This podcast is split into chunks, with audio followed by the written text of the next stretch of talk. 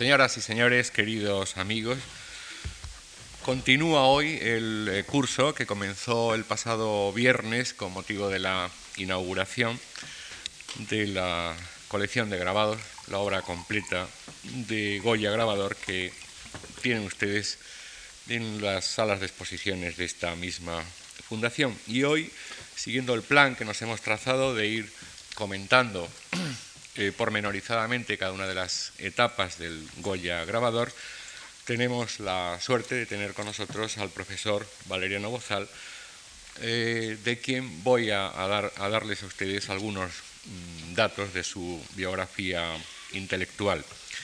Valeriano Bozal es madrileño, nació en 1940, es doctor en estética por la Universidad Autónoma de Madrid, en la que ha sido profesor titular de esta disciplina. En la actualidad es catedrático de Historia del Arte Contemporáneo en la Universidad eh, Complutense. Dirige eh, la colección de libros de ensayo, La Balsa de la Medusa, ha sido director de la revista del mismo nombre, hoy forma parte de su consejo de redacción. Ha sido eh, también miembro del consejo editorial de la editorial Ciencia Nueva, y codirector de su colección Los Clásicos. También ha sido miembro fundador y del consejo editorial de la serie mm, Comunicación de la editorial Alberto Corazón.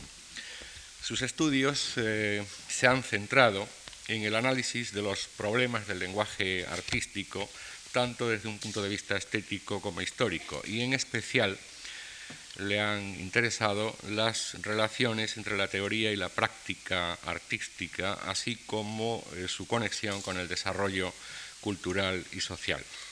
Por ello, es de los pocos historiadores del arte español, diría yo, que se han ocupado pormenorizadamente del mundo de la estampa, tanto de la estampa culta, naturalmente, como sobre todo de la estampa popular. Entre sus muchos libros mencionaré El realismo entre el desarrollo y el subdesarrollo, Madrid 1966, El realismo plástico en España, Barcelona 1967, El lenguaje artístico, es un libro de 1970, su famosa Historia del arte en España, de ediciones Sismo, con varias ediciones y reimpresiones y que todos hemos consultado, Filosofía e Ideología Política, Madrid 1976, El arte del siglo XX, la construcción de la vanguardia, eh, la ilustración gráfica en el siglo, del siglo XIX en España, Madrid 1979, Imagen de Goya, Barcelona 1983, Mímesis, las imágenes y las cosas, Madrid 1987, eh, pintura y escultura españolas del siglo XX, dos volúmenes de, la colección del Suma Artis de Espasacalpe, o Notas para una teoría del gusto, Madrid 1992. Quiero dar las gracias muy efusivas en nombre de todos los que trabajamos en esta casa al profesor Valeriano Bozal por su participación en nuestras actividades y a todos ustedes por asistir a las mismas. Muchas gracias. Antes de nada quería dar las gracias a, en primer lugar a Antonio Gallego por esta presentación, también obviamente a la Fundación que me permite hablar de un tema que para mí es eh, muy querido y con el cual disfruto. No sé si sabré hacerles disfrutar a ustedes. Y mm, ya eh, desearía empezar con el tema que se ha propuesto, que son los caprichos eh, de Goya. Supongo que las imágenes que yo pondré son imágenes que solamente sirven como referencias, puesto que las imágenes de verdad están en la sala y es allí donde pueden verse. Sobre Goya en general y sobre los caprichos en particular, se ha producido, no, ya, no solo en los últimos años, pero también en los últimos años, una extraordinaria cantidad eh, de literatura, una abundantísima bibliografía. Sin embargo, a pesar de ello, todavía existe una diferencia de opiniones, diferencia de interpretaciones muy notables entre unos autores y otros, y eh, creo que no se puede hablar de consenso en este punto. Los caprichos, los disparates, los desastres de la guerra, en menor medida la tauromaquia, a veces eh, suscitan interpretaciones no solamente diferentes, sino incluso encontradas. Voy a intentar, eh, de alguna manera, perfilar sin, eh, sin, ánimo erudito algunas de esas interpretaciones e introducir en el curso de esa exposición la que a mí me parece eh, más oportuna, que no trataría tanto de enfrentarse a otras, de oponerse polémicamente a otras, cuanto mm, de matizar algunos aspectos que, en mi opinión, no sé si correcta o no, pero espero que sí, resultan excesivamente simplistas o resultan excesivamente sencillas o excesivamente convencionales. Podemos tomar como punto de partida el anuncio de la colección de la serie de estampas de los caprichos que se publica en la, Gaceta de Madrid el día 6 de febrero de 1799. Ese anuncio es conocido por todos ustedes, ha sido eh, reproducido en multitud de ocasiones, pero me voy a permitir refrescar la memoria con al menos el párrafo inicial. El párrafo inicial de este anuncio dice lo siguiente. Colección de estampas de asuntos caprichosos, inventadas y grabadas al aguafuerte por don Francisco Goya. Persuadido el autor de que la censura de los errores y vicios humanos, aunque parece peculiar de la elocuencia y la poesía, puede también ser objeto de la pintura, ha escogido como asuntos proporcionados para su obra entre la multitud de extravagancias y desaciertos que son comunes a toda sociedad civil, y entre las preocupaciones y embustes vulgares autorizados por la costumbre, la ignorancia o el interés, aquellos que ha creído más aptos para suministrar materia para el ridículo y exercitar al mismo tiempo la fantasía del artífice. Este anuncio, que no sabemos con exactitud si fue eh, redactado por Goya, cabe suponer que no, puesto que las eh, pruebas que tenemos del modo que tenía Goya de escribir a través de sus cartas y documentos eh, diversos mm, ponen de manifiesto una disparidad enorme entre el anuncio y esas, esas cartas y esos documentos. Cabe suponer que lo redactó alguno de sus amigos, posiblemente Moratín, posiblemente Ceán Bermúdez, no, no existe seguridad. Pero en cualquier caso, el anuncio es el punto de partida y una de las fuentes principales de su interpretación, de la interpretación de los caprichos, y de la interpretación de los caprichos como un conjunto de estampas que trata de poner de manifiesto los vicios, los elementos negativos, que trata de poner de manifiesto un ánimo eh, correctivo que trata, como dice él, de ridiculizar, corregir en última instancia, y ejercitar al mismo tiempo la fantasía del artífice. Pienso que el anuncio es el punto de partida de una eh, interpretación que ve en Goya un ilustrado.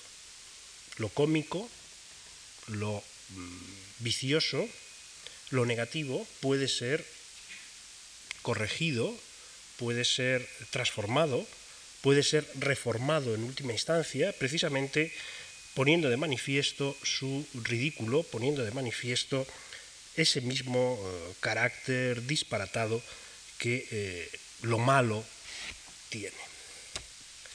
Esta interpretación se apoya en una teoría tradicional de lo cómico que hunde sus raíces en la obra de Horacio y en, las, en el ars poética, donde se explica qué se entiende por cómico, por comicidad, ya en los primeros versos del poema, y se va a ir consolidando a lo largo del desarrollo de la poética o de las poéticas eh, clasicistas. Ahora bien,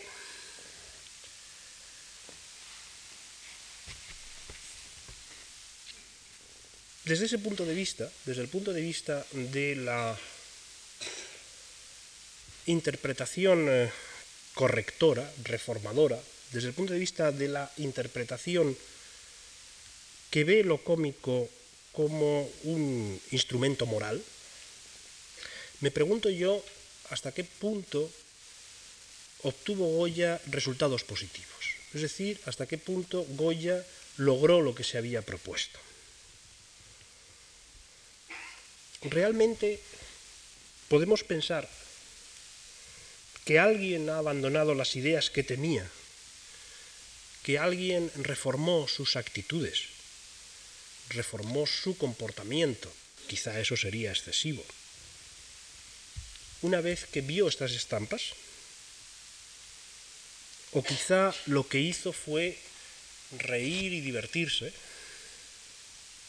quizá las utilizó para meterse con otras personas, quizá para buscar en ella un, figuras concretas, Godoy, María Luisa, algún duque, alguna duquesa, quizá para poder hablar usándolas de alguna orden legal, de alguna ley, de algún decreto, bien sobre el matrimonio, bien sobre la usura, quizá para meterse con el fraile o el hermano de la esquina, pero fundamentalmente para pasárselo bien, fundamentalmente para reírse. Reírse en ocasiones con malicia, y esto es quizá lo que indujo a la Inquisición, en opinión de Goya, y posiblemente también ahí habría mucho que que precisar, mucho que matizar, pero aceptando esa posición, quizá esa malicia, ese sentido del ridículo, ese sentido jocoso que aparece en los caprichos, es lo que indujo a la Inquisición a no ver con buenos ojos y lo que condujo a Goya a regalar las a cambio. Siempre Goya cuando regaló algo era a cambio de algo, a cambio de una pensión, a regalar las planchas al monarca, según comunicó él mismo eh, posteriormente. No lo tengo yo muy seguro. Vamos a ver de todos modos alguna de esas imágenes, si es posible.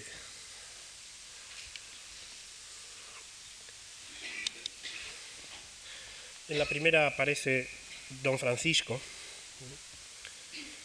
es el frontispicio de la, colección, un frontispicio habitual en las colecciones, en las series de grabados del siglo barroco, al cual me referiré más adelante, y que introduce un principio de convención donde posiblemente podía haber un cierto sentido de cambio o de transformación.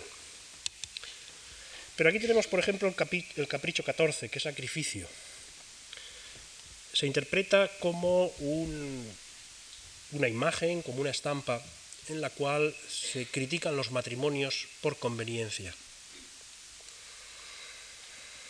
La mujer joven es hermosa, Goya supo hacerlo eso mejor que nadie, y los hombres que la asedian son bastante monstruosos y desagradables. Ahora bien, cualquiera que mire la estampa desde ese punto de vista, inmediatamente puede argumentar que muchos de los matrimonios de conveniencia no son con hombres monstruosos, viejos y desagradables, y hermosas jóvenes, sino que hay jóvenes feas, según las normas del canon, de moda, del gusto de la época, y hombres hermosos y siguen siendo matrimonios por conveniencia. Bien es cierto que el mismo hecho puede ser considerado como una monstruosidad, en la cual la inocencia de la joven es asediada por esos monstruos lujuriosos, pero Tampoco las jóvenes que se casan por conveniencia son tan inocentes e ingenuas, saben lo que hacen y saben que algo sacarán a cambio. Realmente yo no dejaría de casarme por conveniencia después de haber visto esta imagen. Quizá pensaría que no me afecta mucho.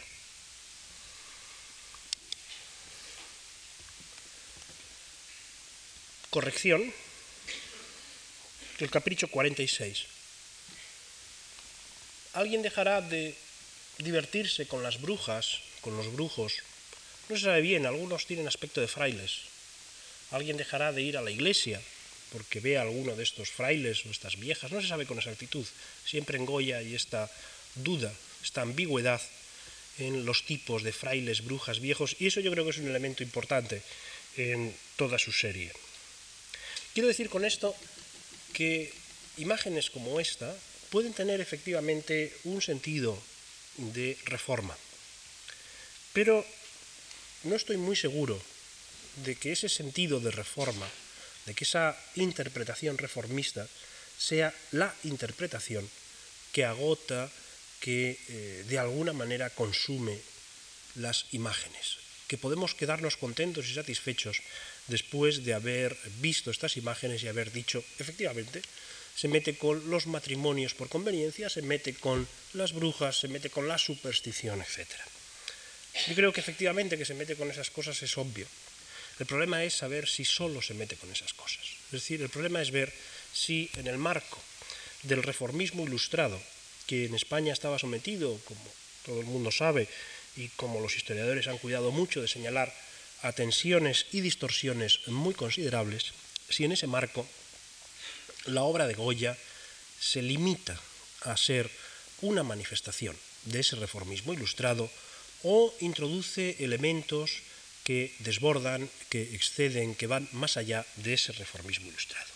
Ni que decir tiene, y por eso estoy hablando ahora, que en mi opinión la respuesta acertada es la segunda. En mi opinión, las estampas de Goya no terminan en el reformismo ilustrado. Goya no es un ilustrado en la medida en que puede ser un ilustrado convencional, sino que va más allá y hasta cierto punto Goya nos enseña a ver, nos enseña a eh, contemplar la realidad eh, en la cual estamos, la realidad en la cual vivimos nosotros ahora, ya bien lejos de la ilustración, de una manera que no es volver a los ilustrados, de una manera que es original y que será objeto de esta exposición. Pero tampoco sería justo desembarazarnos de esa interpretación sin más, porque a la vez que el anuncio y que la temática, en líneas generales, de esas estampas, existen otros elementos también, existen otros factores que inciden en esa interpretación, que apoyan esa interpretación. Entre esos otros factores pienso, por ejemplo, en los manuscritos. La colección de estampas, que ya fue adquirida por algunos nobles incluso antes de ponerse a la venta, existen documentos de compra de colecciones de estampas por parte de los Osuna antes de que el anuncio fuera eh, impreso y por consiguiente antes de que fueran puestas públicamente a la venta, no de una, sino de varias colecciones, las estampas inmediatamente suscitaron una enorme, eh, enorme, quizá es una palabra enorme a su vez, ¿eh? una cierta cantidad de comentarios, porque, como sucede ahora, como se procede ahora, con lo que sucede es que ahora las, eh, las, personas tienen quizá menos pudor y entonces lo exhiben en las revistas del corazón de un modo más claro, pero de la misma manera que sucede ahora, se buscó los nombres de los protagonistas de estas estampas. ¿Quién era? Si era María Luisa, si era Godoy, si era la duquesa de Alba, si era la de Osuna. ¿Quiénes eran aquellos? Y tanto más interesante era la interpretación cuanto más elevado fuera el nivel social, cortesano, político, económico de las personas implicadas, de los personajes implicados. Sobre los manuscritos hay diversidad también de literatura, amplia literatura, y entre esa amplia literatura pues hay que destacar un manuscrito que se conserva en el Prado, hay que destacar incluso un manuscrito que eh, parece fue enviado a Wellington con conocimiento de Goya y por tanto un manuscrito que era avalado de alguna manera por Goya. Pero inmediatamente los historiadores llaman la atención y nos dicen, no se crean ustedes que ese manuscrito dice la verdad de lo que las estampas exponen, porque era muy propio del aragonés procurar disimular, procurar eh, de algún modo eh, emboscar los verdaderos nombres y reducir el nivel de escándalo que las estampas podían producir. De hecho, hay una serie de textos, y fundamentalmente uno de ellos, de Andioc, que analiza los manuscritos con extrema eh, precisión y me voy a limitar a mm, señalarlo. Si nosotros queremos eh, situar a este presunto, a este eventual Goya ilustrado, podríamos eh, centrarnos, podríamos hacer comparaciones, y es de nuevo una indicación en la que yo ahora no puedo detenerme, porque si no esto no sería una, conferencia, sino un curso, y ustedes terminarían absolutamente hartos de mí. Si queremos situar a Goya en el seno de ese reformismo ilustrado, podríamos compararlo con una teoría de lo cómico crítico, una teoría de lo cómico, entendiendo lo cómico como cómico crítico, que aparece en un texto que Goya a todas luces conoció y que era un texto de dominio público en aquel momento. Me refiero al Fray Gerundio de Campazas, alias Zotes del Padre Isla. En la introducción al Fray Gerundio, a modo de morrión, el Padre Isla desarrolla toda una teoría de lo cómico, en la cual eh, convierte el Quijote en un escrito de carácter reformador, dice que dice algo que estoy seguro a los estudiosos del Quijote mm, les sorprenderá, dice que Cervantes escribió el Quijote para evitar que hubiera caballeros andantes o algo así, para combatir la moda de los caballeros andantes, etc., e incluso para combatir la moda de la lectura de los libros de caballerías. Parece que esto es reducir excesivamente el Quijote y continúa Isla diciendo que mediante su fray gerundio va a combatir también a los malos predicadores.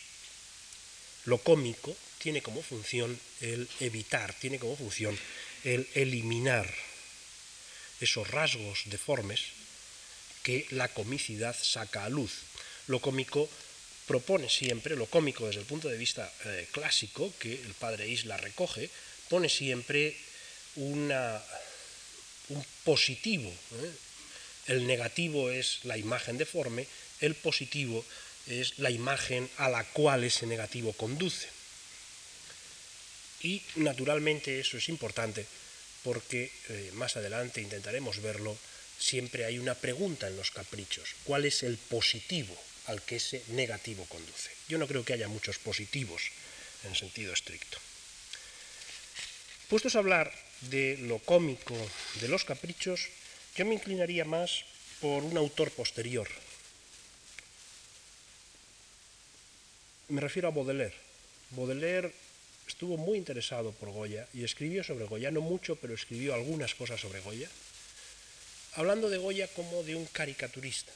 Habló de los caricaturistas Baudelaire, habló de los caricaturistas franceses y de los caricaturistas extranjeros. Y entre los caricaturistas extranjeros estaba Goya. Hoy día a nosotros nos puede parecer sorprendente que se hable de, de Goya como de un caricaturista. Sin embargo, algunos de los dibujos de Goya tenían ese nombre, caricaturas, lo había escrito él en el propio dibujo. Cuando Baudelaire escribe a mediados del siglo pasado, a mediados del siglo XIX, sus eh, textos sobre caricaturistas eh, franceses y sobre caricaturistas extranjeros, la caricatura es un instrumento de eh, burla, es un instrumento de crítica, es un instrumento de reforma, es un instrumento de censura, que gracias al periodismo y a las estampas populares ha adquirido una solidez eh, verdaderamente considerable. Pues bien, Baudelaire desarrolla su teoría de lo cómico y su teoría de la caricatura y va más allá de lo que es propiamente hablando crítica o reforma. No niega que haya crítica o reforma, pero Baudelaire considera que la, la deformación que es propia de la caricatura, además de criticar, y en el acto ese de criticar va más allá y revela la verdadera naturaleza de los seres humanos. Revela un aspecto de nuestra naturaleza. No es que seamos ocasionalmente negativos o ocasionalmente deformes y debamos corregirnos para ser mejores. La idea de Baudelaire no es esa. La idea de Baudelaire es que esa deformidad es consustancial a nosotros mismos. Es decir, Baudelaire plantea la negatividad como un rasgo de la naturaleza humana, no como algo que el ser humano puede eh, eliminar pertenece a la propia naturaleza humana.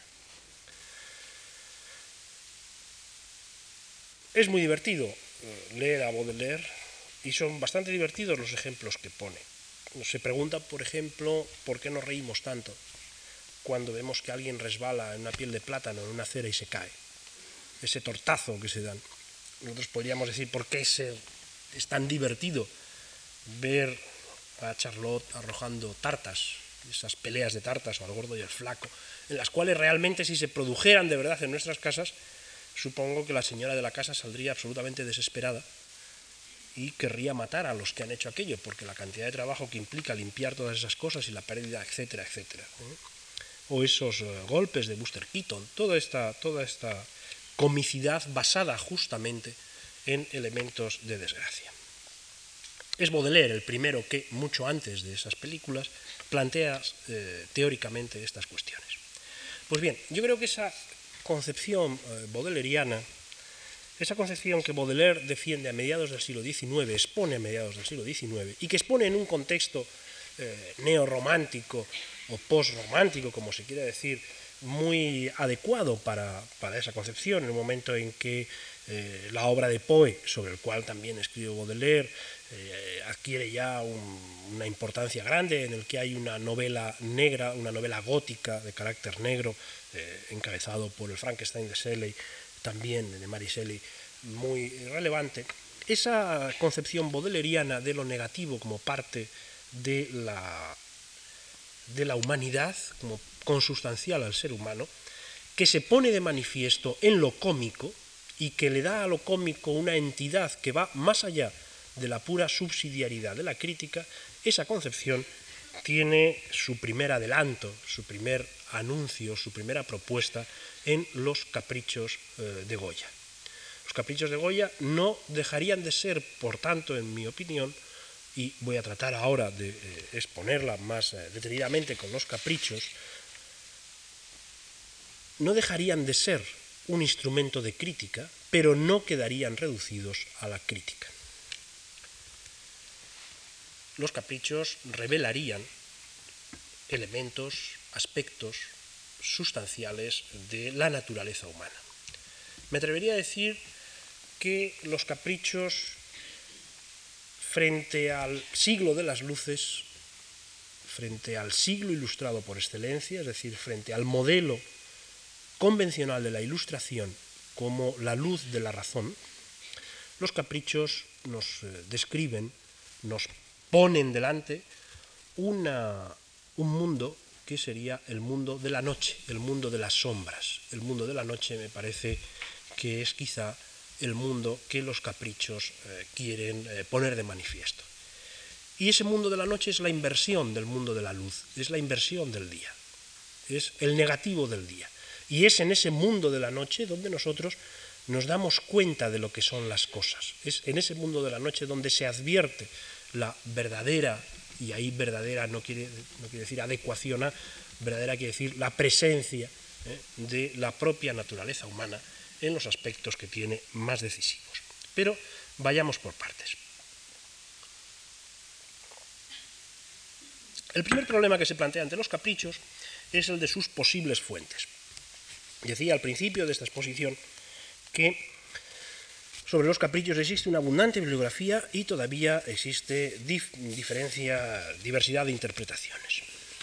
La primera diversidad de interpretaciones, la primera, eh, el primer debate eh, entre los historiadores es sobre la condición de las fuentes.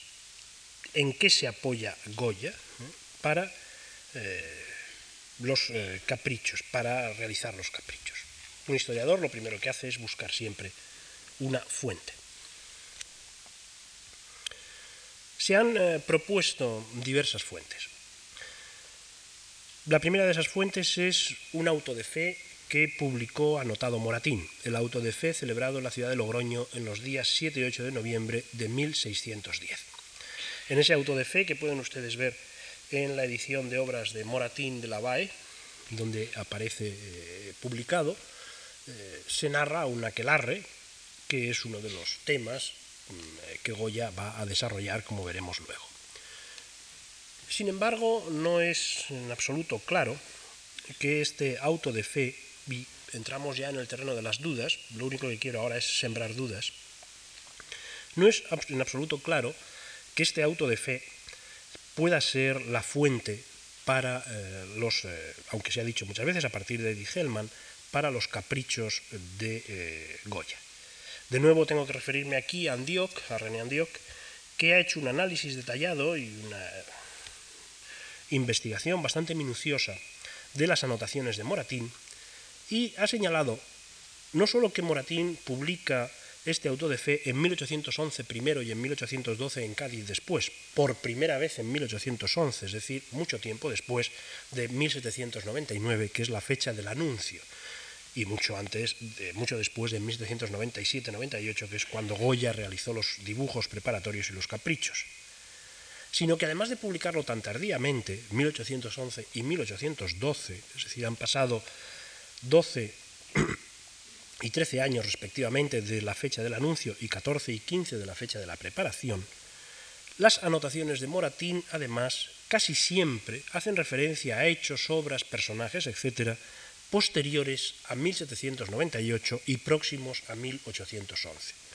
Con lo cual habría que concluir un poco a la inversa, habría que concluir que son los caprichos de Goya quizá los que han influido en Moratín, o al menos en esas anotaciones. Bien es cierto que Moratín pudo comentar con Goya, puesto que era uno de sus amigos, una de las personas del círculo de Goya, los asuntos que el auto de fe le habían suscitado en su lectura.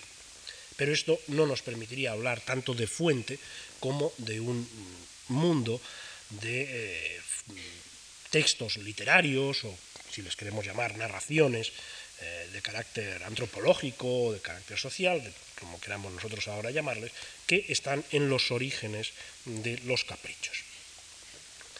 Una segunda fuente, a la cual también se refiere eh, casi siempre los historiadores, es la obra, larga, el largo poema del padre de don Leandro, don Nicolás, titulado Arte de las putas.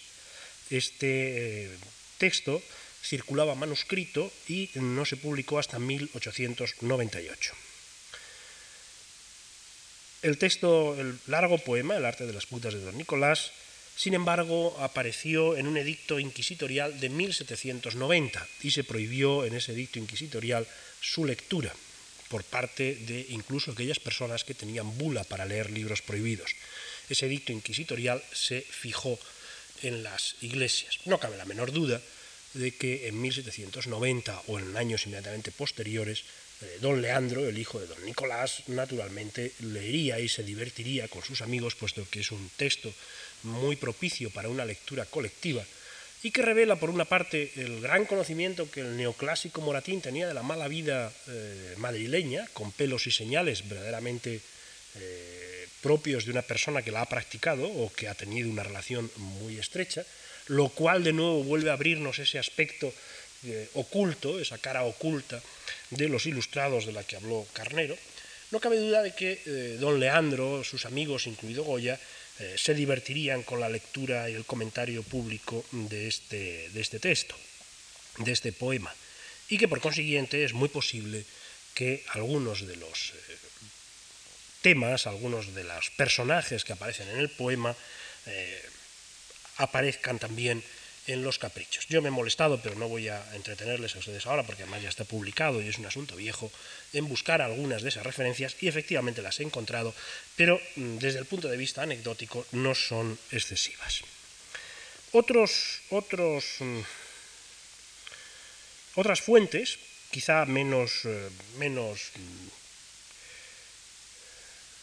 confirmadas, serían el coloquio, el cervantino coloquio de los perros, el pronóstico para 1731 de Torres Villarroel, o también, por ejemplo, desde un punto de vista más que de fuente de perspectiva, de actitud, las visiones, visitas y visitas de Torres con don Francisco de Quevedo por la corte, cuya cuarta edición se publicó en 1796.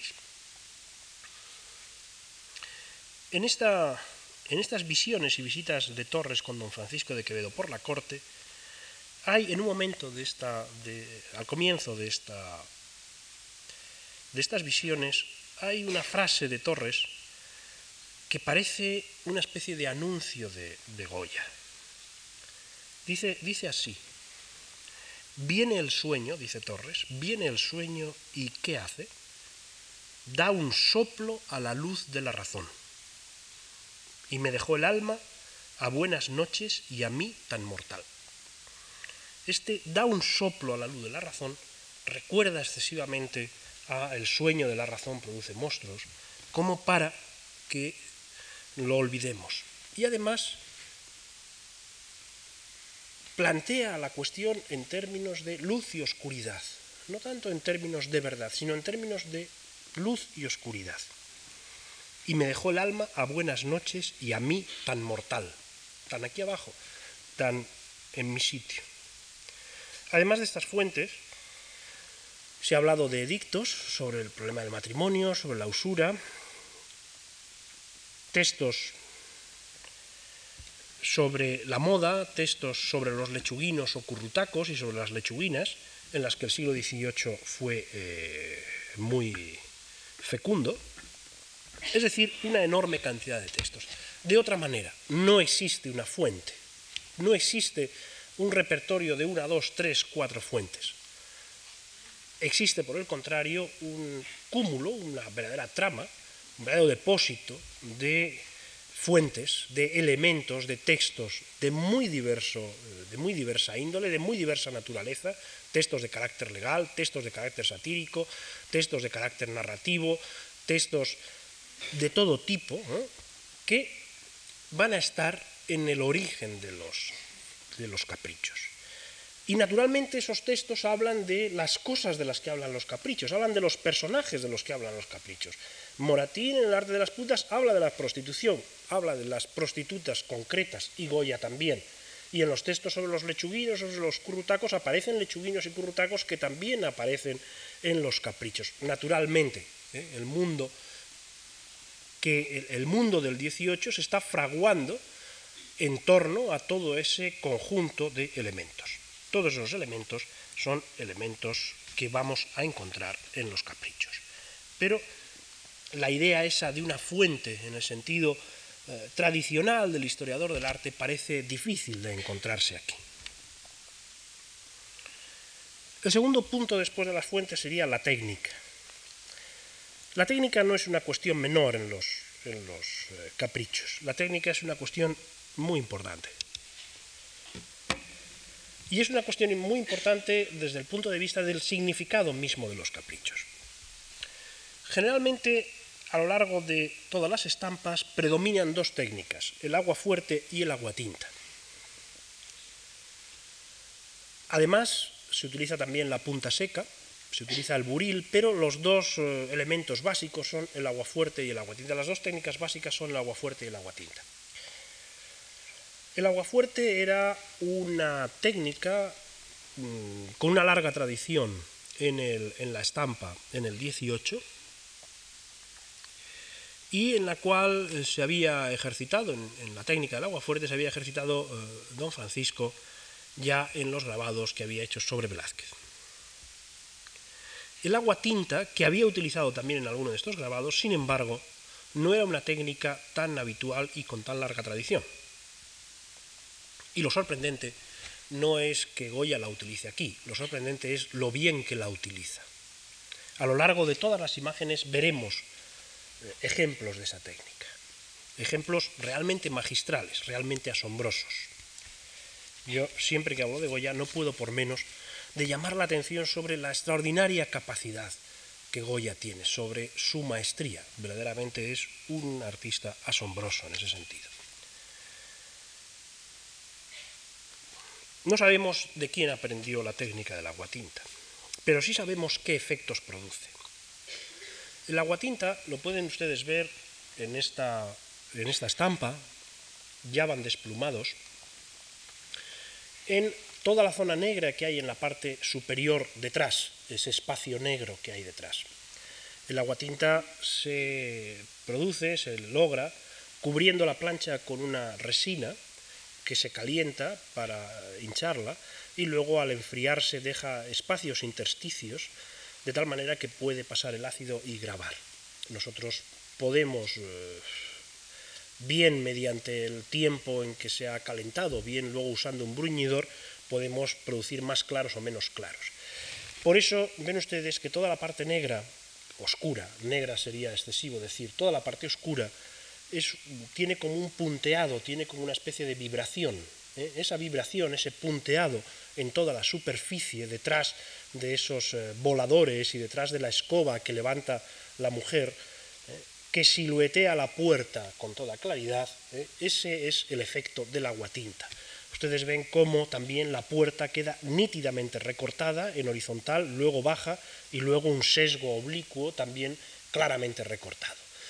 Ahí ha dado Goya aguatinta y ese aguatinta produce ese efecto. Lo mismo aparece el aguatinta también en la parte inferior, en la parte inferior donde se van desplumados esos avechuchos, en realidad los clientes de esas prostitutas, eh, empujados por la escoba de una de ellas, ¿eh? con una dueña o alcahueta o celestina detrás, que como buena alcahueta siempre está rezando el rosario que lleva en la mano, y esa es la señal de que es una celestina, ¿eh? esa, eh, ese espacio oscuro también es característico del aguatinta. Ven ustedes ese. ¿Qué es lo que produce el aguatinta? El aguatinta no es solo un recurso técnico, el aguatinta lo que produce es un espacio oscuro indefinido, permite, no produce, permite esa indefinición espacial.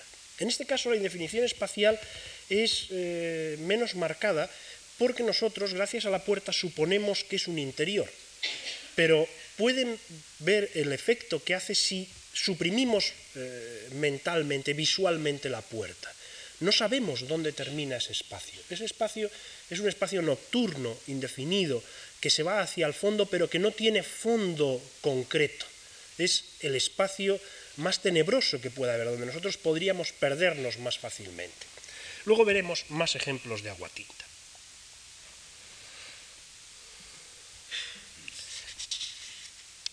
El agua tinta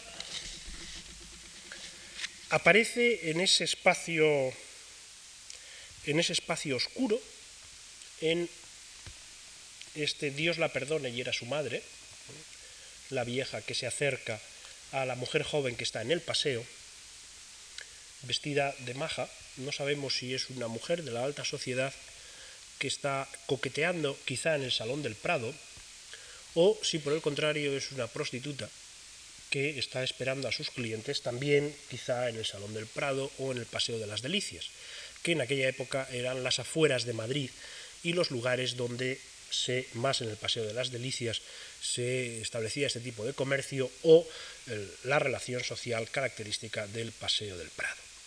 No me interesa ahora eh, discutir mucho esa, esa cuestión, sino volver de nuevo a señalar ese efecto de nocturno que el aguatinta produce.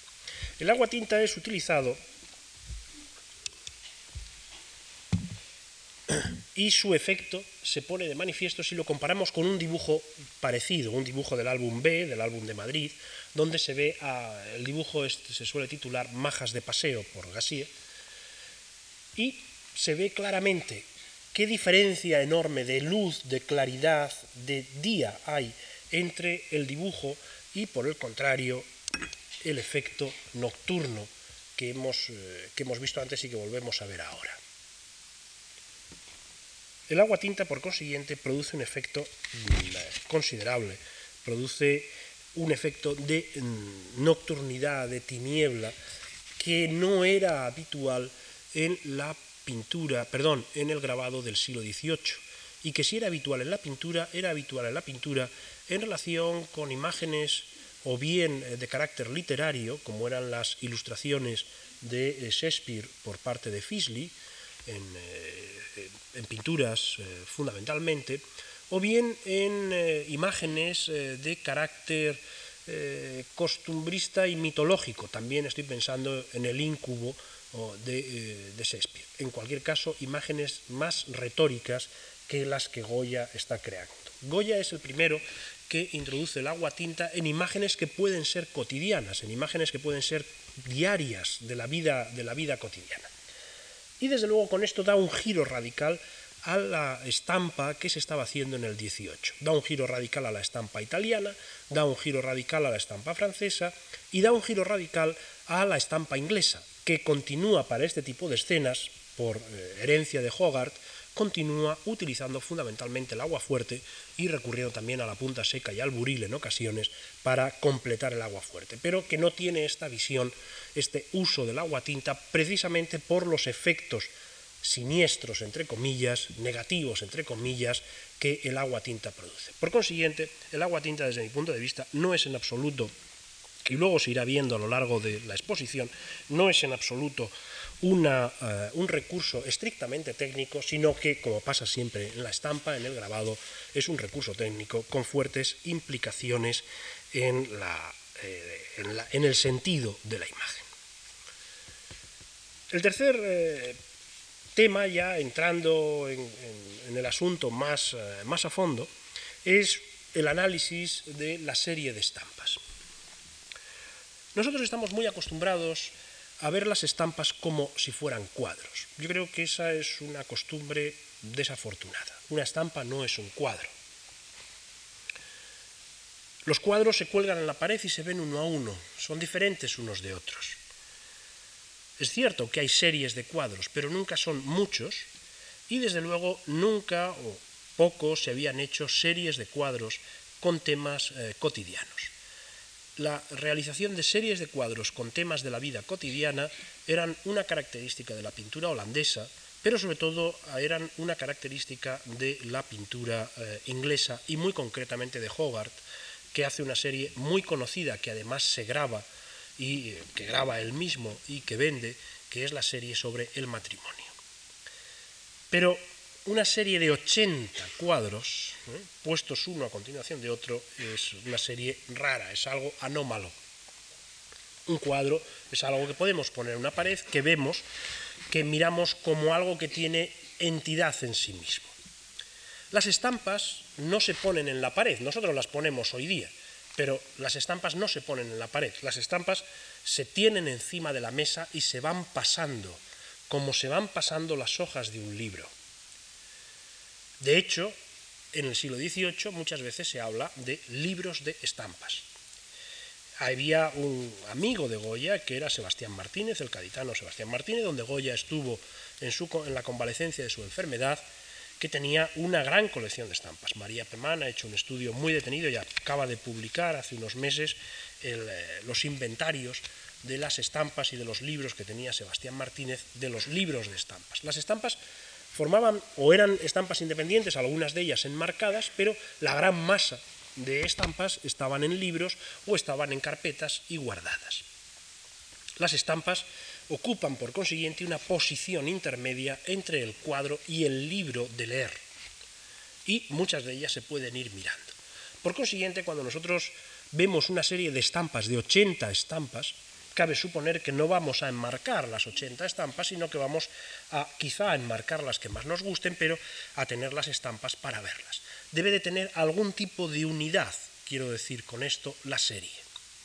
Y la unidad de esa serie, la naturaleza de la unidad de esa serie ya plantea todo tipo de problemas, puesto que no necesariamente esa unidad tiene que ser narrativa. Esa serie de estampas no tiene por qué ser una sucesión de viñetas que desarrolle un asunto. Puede muy bien tener otro tipo de orden y eso es precisamente lo que sucede en las tres series que a mí me parecen más importantes de Goya, en los caprichos, en los desastres y en los disparates. Incluso me atrevería a decir, aunque en menor medida, también en la tauromaquia, que es una serie más convencional. Por consiguiente, se trata de analizar la unidad de esa serie. Se trata de ver exactamente cuál es el contenido de esa serie, cuáles eh, las pautas, los criterios, los ejes de esa serie. Podríamos pensar en un criterio de carácter temático. Y de hecho hay muchos eh, textos que hablan de los temas de eh, los caprichos. Es muy curioso que ante una cosa tan sencilla como esa, los temas de los caprichos, no exista ningún tipo de acuerdo y podemos encontrarnos desde autores como La Fuente Ferrari, que establecen una enorme cantidad de temas, hasta autores como Sánchez Cantón, que reducen el número de temas hasta prácticamente 5 o 6. ¿Cómo es posible que en una serie de estampas algo tan obvio como es el tema ni siquiera sea eh, motivo de consenso? Ello es así porque los temas de Goya aunque tienen un carácter muy anecdótico, por ejemplo este que aquí aparece, sin embargo no son especialmente anecdóticos. Los temas de Goya se repiten una y otra vez. Más que temas podríamos hablar de variaciones sobre temas y fundamentalmente sobre dos grandes temas, el tema del cortejo y el tema de la brujería. El tema del cortejo que, del cual esta puede ser una estampa, no exactamente del cortejo, pero ligada al problema del cortejo, puesto que cabe suponer que sea una señora eh, o sea, sea una lechuguina o sea una prostituta, en cualquier caso está esperando a alguien y por consiguiente o bien quiere tener relaciones con un cliente o bien tiene quiere tener relaciones por lo menos de coquetería, de cortejo con un amigo, ¿eh? en cualquier caso sería un tema próximo al del cortejo, aunque con otro tema que es el de la aproximación de esta mujer que era su madre, el tema del cortejo y el tema de la brujería son los dos temas eh, fundamentales, los dos temas que ocupan la mayor, el mayor número de estampas. Y junto a esos dos temas, que son los temas fundamentales, y enseguida veremos cómo están distribuidos, aparecen otros que tienen menor, menor importancia. Yo me inclinaría por otros tres temas eh, básicos, pero en mucha menor cantidad, que es la crítica de, los clérigos, el anticlericalismo, podríamos decir, la represión inquisitorial, que no sé hasta qué punto eh, debe de estar ligada al anticlericalismo, pero que en cualquier caso no es crítica de los clérigos, y el mundo al revés, al cual están ligados las asnerías. Esos tres asuntos, mm, el mundo al revés o asnerías, la crítica de los clérigos y la eh, represión inquisitorial, junto con el cortejo y brujería, con toda la importancia del cortejo y brujería, son las grandes, los grandes temas. Además, algunos temas eh, de carácter más singular, algunos temas de carácter más eh, concreto, generalmente que aparecen en una o en dos estampas a lo máximo. Pero, vuelvo a insistir, cortejo y brujería ocupan el lugar central. Ahora bien, Junto a ese reducido número de temas, también es importante los personajes. Y aquí los personajes vemos, observamos que tienen siempre un carácter muy arquetípico. Decimos, es la, eh, la Celestina o la dueña, es la eh, prostituta o la madama o la lechuguina, la señora de la alta sociedad que busca eh, amistades y cortejos, que coquetea. Además, podemos encontrar otros personajes, como es obvio. Podemos encontrar eh, brujas, podemos encontrar brujos, podemos encontrar frailes, dueñas, asnos, pero no crean ustedes que podemos encontrar muchos personajes. Eh, por muchos que busquemos, yo he encontrado como mucho 23, 23 tipos. Y para encontrar 23 tipos he distinguido, he hecho dos tipos de brujos y brujas. He diferenciado por el sexo. He distinguido también por la edad, brujos, eh, brujas jóvenes y brujas viejas. Brujos jóvenes no hay nunca. He distinguido entre lechuguinos y lechuguinas también. Para encontrar 23, por consiguiente, cuesta bastante trabajo. El mundo de Goya es un mundo, el mundo de los caprichos de Goya es un mundo bastante limitado, es un mundo bastante cerrado. Por eso decía antes, variaciones sobre el mismo tema. Va volviendo Goya sobre los mismos asuntos. De tal manera que llega un momento en que junto al mundo que representa, ¿eh? crea otro, otro mundo, que es el de los caprichos, que es el que aparece en los caprichos. Hay como dos, como dos mundos superpuestos, el mundo real al cual se refiere y el mundo que empieza a tener cohesión en sí mismo precisamente por la repetición constante de esas figuras y por la repetición de los temas, aunque no de los motivos concretos. Sin embargo, entre esos personajes, como antes sucedía en el caso de los temas, donde brujería y eh, cortejo tienen una gran preponderancia, ahora también en el ámbito de los personajes encontramos eh, tipos eh, preponderantes. Y yo me atrevería a decir que el tipo por excelencia, el que tiene una presencia mayor en todos los casos, es la mujer joven. La mujer joven que es como objeto del deseo, además, ¿eh? no, una mujer joven idealizada y angelical, sino una mujer joven corporalmente representada y eh, hermosa, de talle esbelto, que se ve a través del vestido, que tiene formas eh, poderosas, generalmente llenas.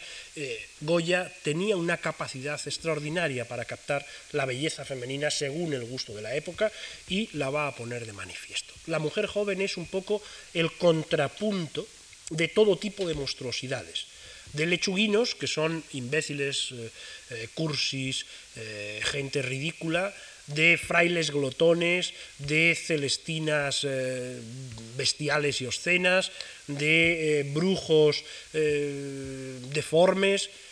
Prácticamente solo encontramos a un tipo, digamos, hermoso, a un tipo bello, que es la mujer joven. Todos los demás tipos, en líneas generales, no recuerdo ahora uno que tenga alguna importancia que se le pueda contraponer, todos los demás tipos son tipos de carácter negativo.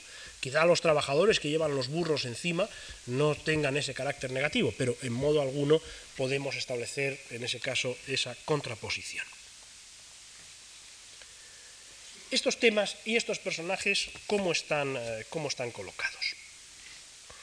Estos temas y estos personajes están colocados, si tenemos que establecer una secuencia, de la serie, yo creo que podemos establecerla de una manera bastante sencilla. Hay un primer grupo de eh, estampas que empiezan con el autorretrato y van hasta el capricho 43, aproximadamente la mitad de los caprichos. El capricho 43 es el más célebre de todos, es el sueño de la razón produce monstruos. Y a partir del sueño de la razón produce monstruos hay otro grupo de estampas con un tema dominante hasta el final, hasta ya es hora, que es el capricho 80 y último. En la primera sección, podríamos decir así, el tema fundamental es el cortejo y otros temas de carácter social.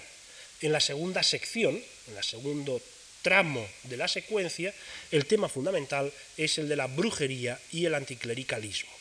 Desaparece, aunque no totalmente, eh, el cortejo, y no desaparece totalmente, pero tiene menor importancia, los eh, temas de la vida cotidiana, de la vida social madrileña. Podemos establecer, pues, a efectos de, una mayor claridad, podemos establecer una, una diferencia entre esos dos tramos. Luego veremos enseguida qué importancia puede tener esa referencia separada, eh, esos dos tramos separados por el sueño de la razón produce monstruos. El siguiente asunto que conviene eh, mencionar es la relación entre los dibujos y los, eh, y los grabados. Felizmente se conservan muchos de los dibujos preparatorios de las estampas de Goya y por consiguiente podemos ver cómo Goya trabajó para transformar sus dibujos en sus estampas me he limitado a traer eh, dos, estampas con dos dibujos. Primera es el Capricho 5, tal para cual, que se ve es una escena clara de cortejo, donde aparece un joven galán, un joven lechuguino, que está abordando a una mujer y dos dueñas o celestinas sentadas en la parte de atrás sobre una piedra. En otras ocasiones también aparecen figuras sentadas sobre una silla, pero aquí aparecen dos celestinas en un mundo, eh, como siempre, nocturno. El dibujo preparatorio que se conserva en el Museo del Prado es una sanguina donde se ve con claridad cómo está eh, realizado, cómo había pensado, cómo había planteado Goya el, trabajo y cómo lo ha realizado finalmente. En última instancia, yo creo que es posible eh, decir que Goya ha acentuado precisamente debido a los aspectos técnicos, de un modo muy claro, ese aspecto tenebroso, ese aspecto oscuro que la imagen tenía. Y ha perdido en el paso al grabado, ha perdido algo de la inmediatez, del apunte, cosa por otra parte lógica, que el dibujo tiene, que el dibujo todavía conserva.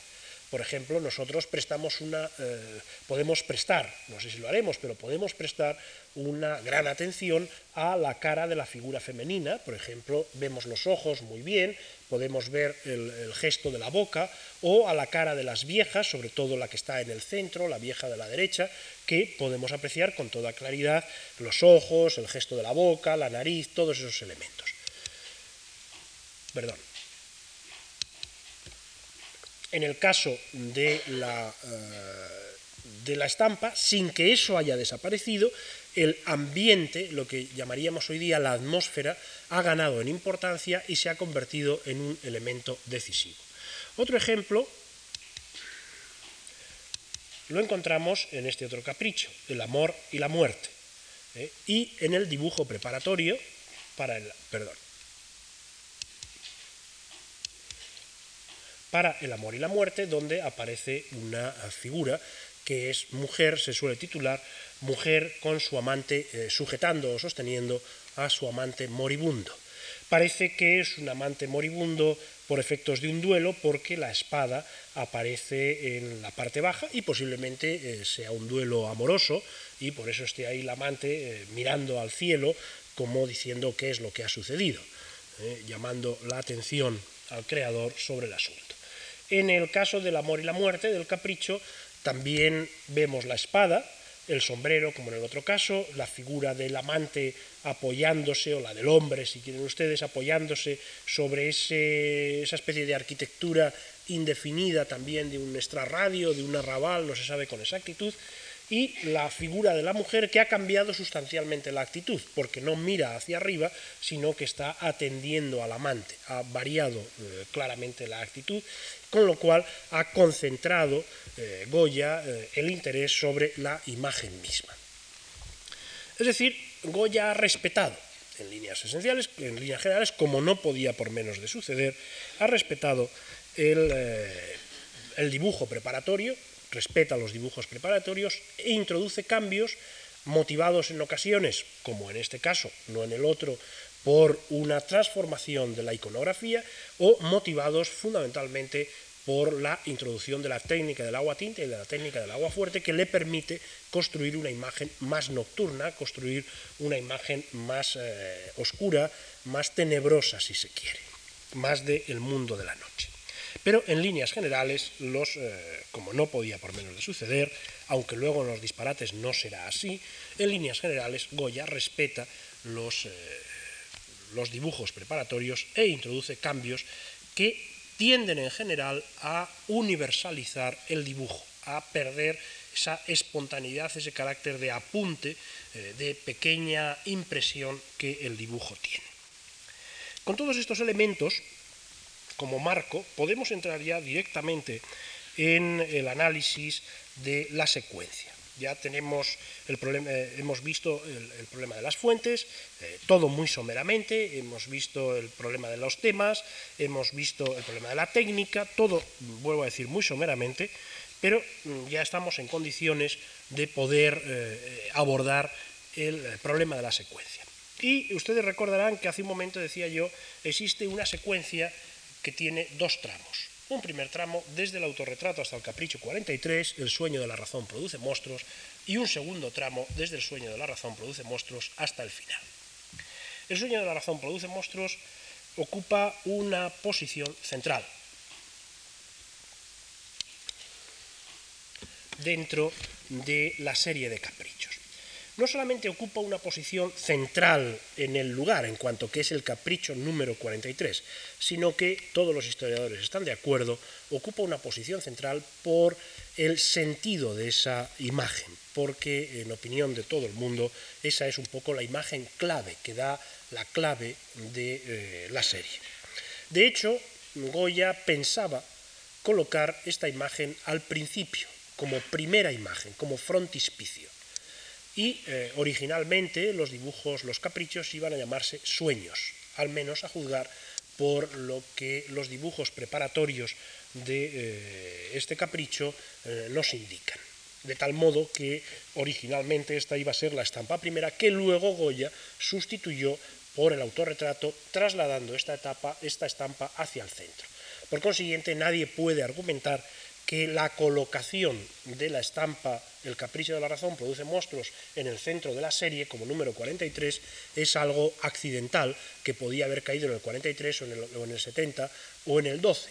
Es algo perfectamente y conscientemente buscado por Goya que la había pensado para eh, frontispicio y que luego la trasladó por alguna razón que nadie eh, puede con seguridad documentar, pero sobre la cual pueden existir indicios en función del análisis de la secuencia, en función del análisis de la serie, por alguna razón eh, de peso, por alguna razón importante que eh, trataremos de averiguar.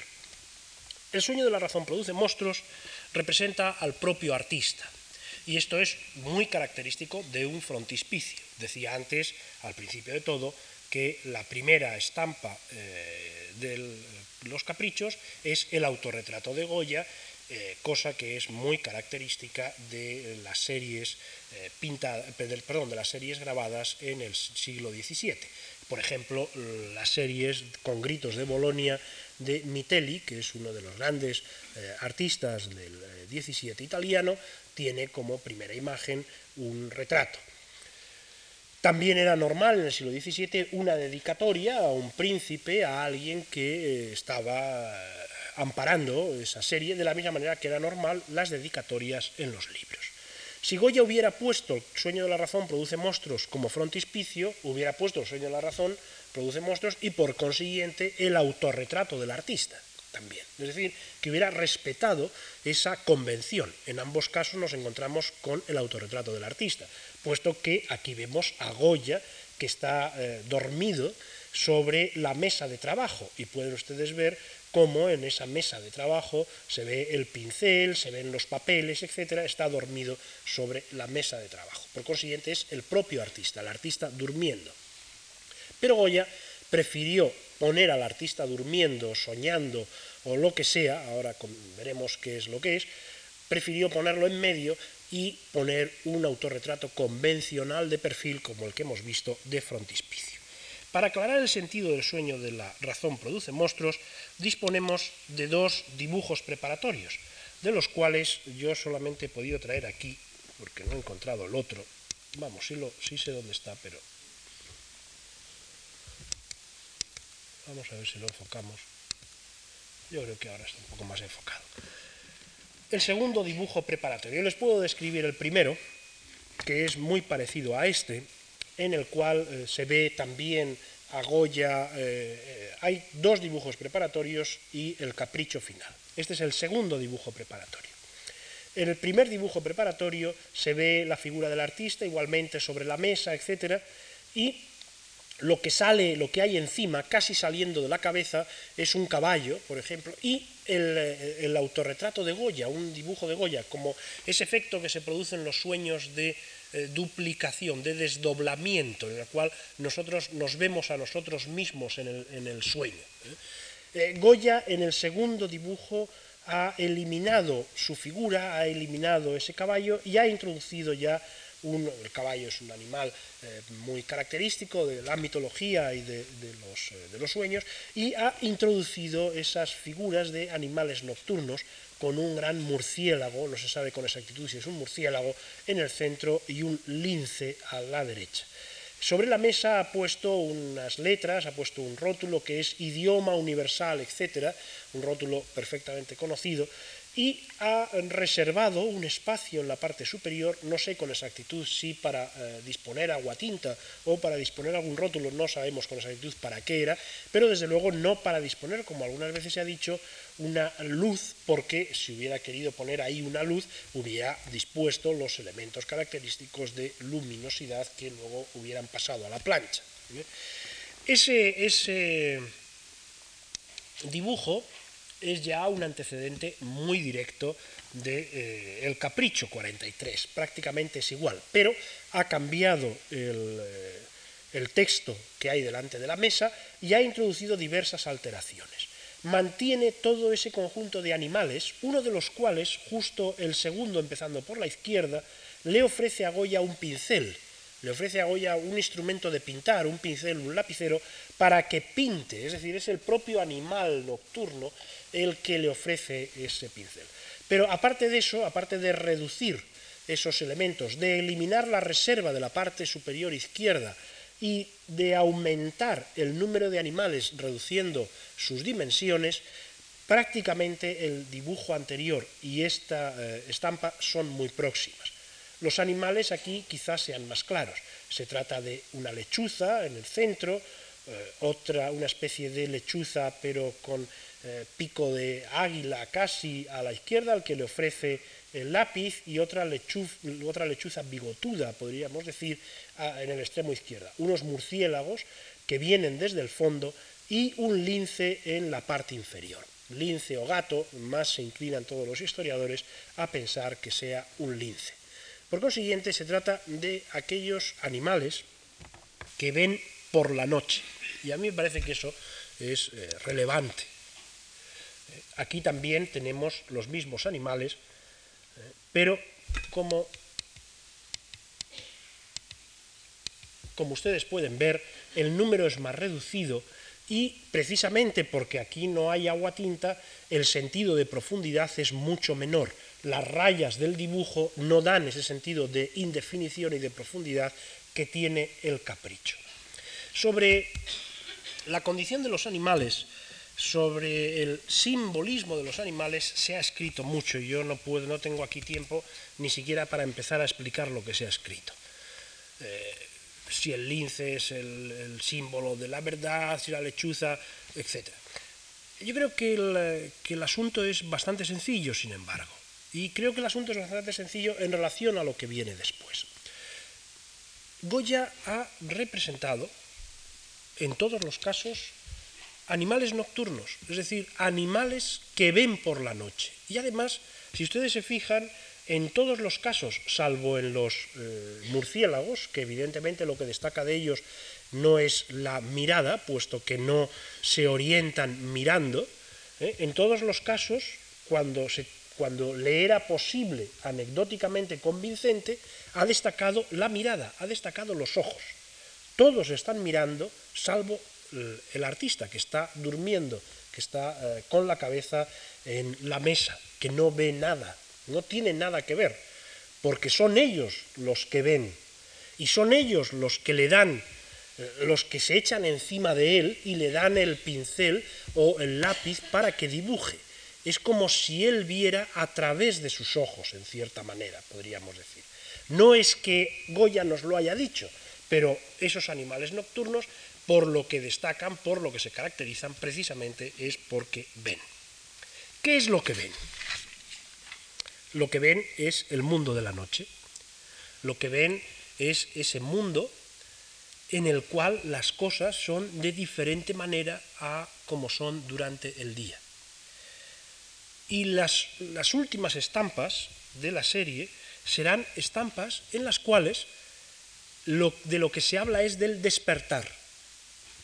Uno de los leitmotiv del grupo de estampas que empieza con el sueño de la razón produce monstruos es la noción de despertar, despertemos. Pero ¿qué es lo que se ve en el mundo de la noche?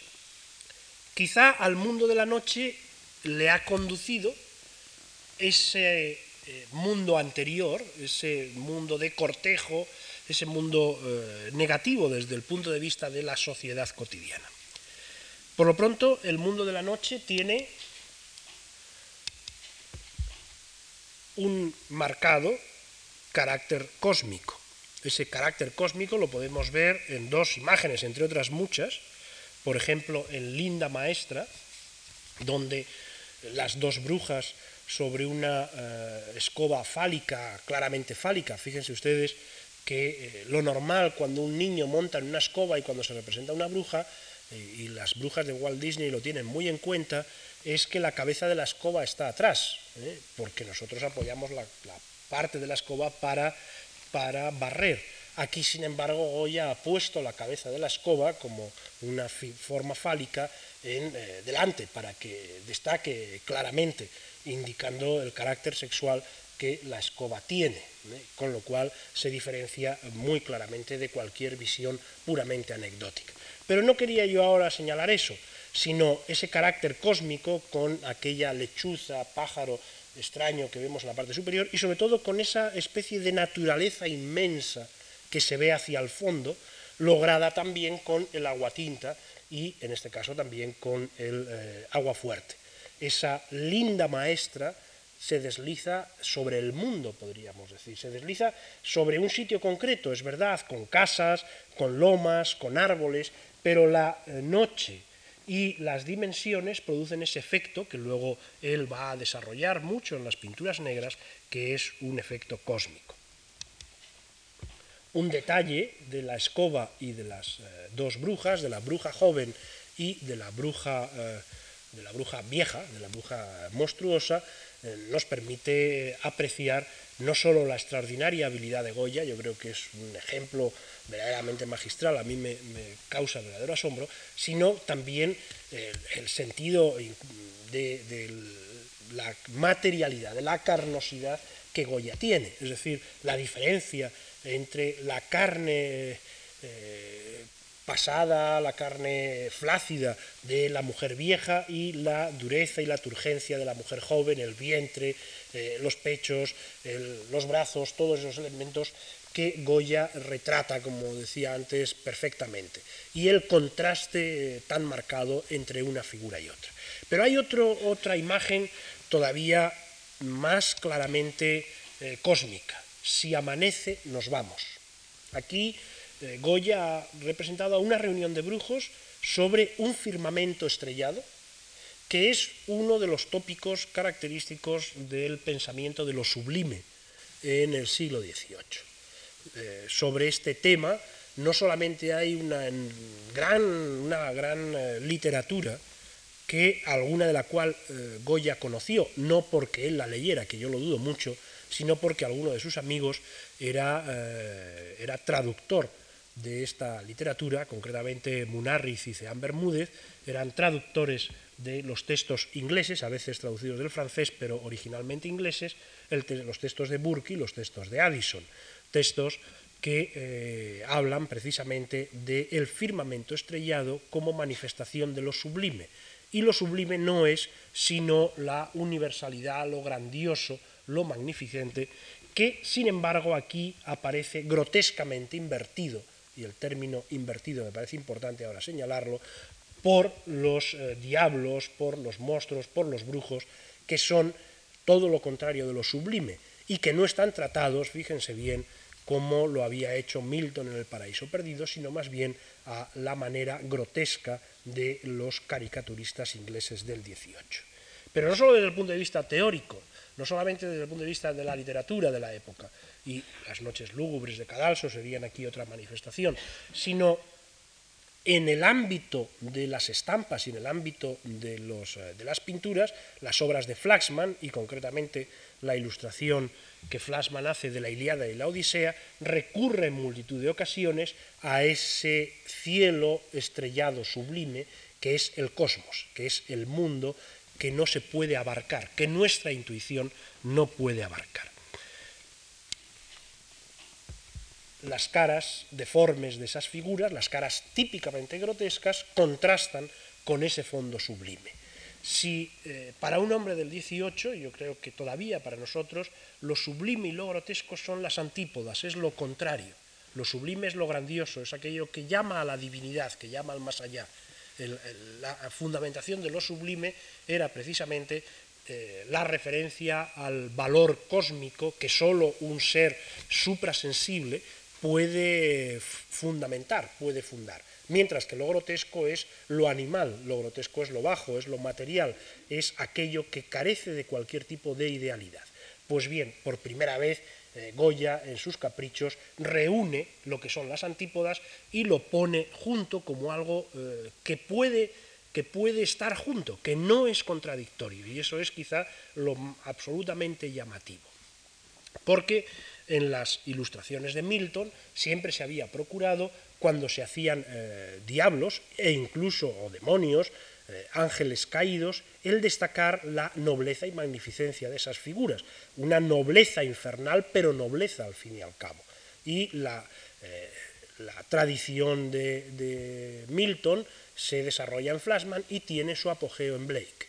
Por el contrario, Goya no prescinde en absoluto de lo que podríamos considerar lo grotesco más popular, lo grotesco más deforme, más cotidiano, las figuras que podrían ser de diablos, pero que podrían ser también de eh, alcahuetas, por ejemplo, estas figuras de la izquierda, y de hecho eh, todas las figuras parecen brujas, eh, los pechos de la figura central de la derecha así lo indican, esos pechos caídos parecen figuras femeninas, por tanto cabe suponer que brujas, aunque la diferencia sexual se va perdiendo en las imágenes de Goya con la edad. La segunda contraposición, siendo la más importante la que acabo de señalar, o la que a mí me parece más importante la que acabo de señalar, la segunda contraposición la podemos encontrar entre eh, la belleza y la fealdad, la belleza y la monstruosidad. No te escaparás es quizá un ejemplo inmejorable.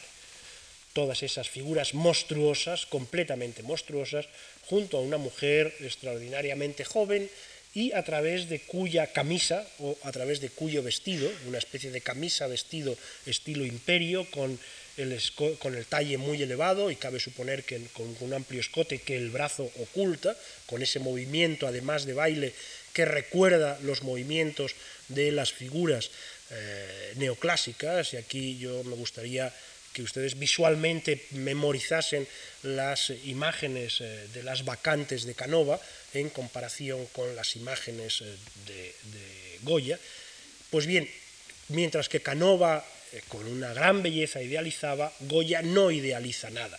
Pueden ustedes ver la cintura estrecha, las nalgas poderosas, la pierna que se ve, el brazo, todos esos elementos y comparar la monstruosidad de esas caras con la figura femenina, que si ustedes se dan cuenta no está tan eh, disgustada porque la aborden esas figuras tan monstruosas.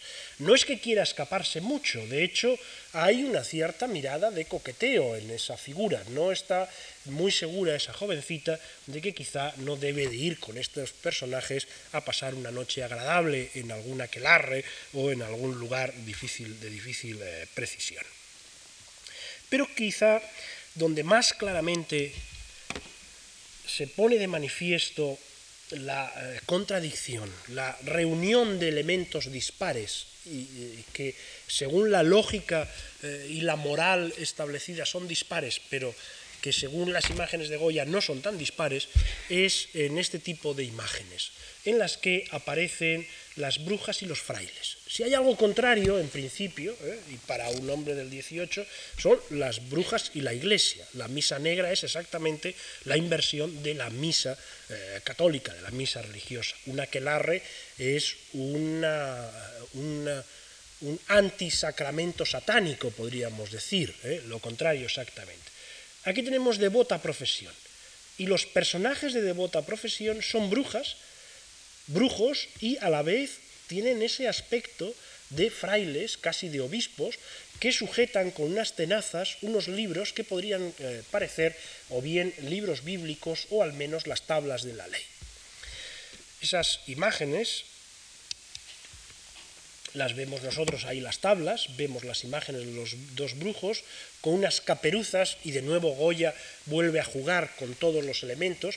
Esas caperuzas pueden ser tiaras cardenalicias, pero tienen un aire también de caperuzas inquisitoriales o incluso de gorros que no sabemos con exactitud que puedan ser.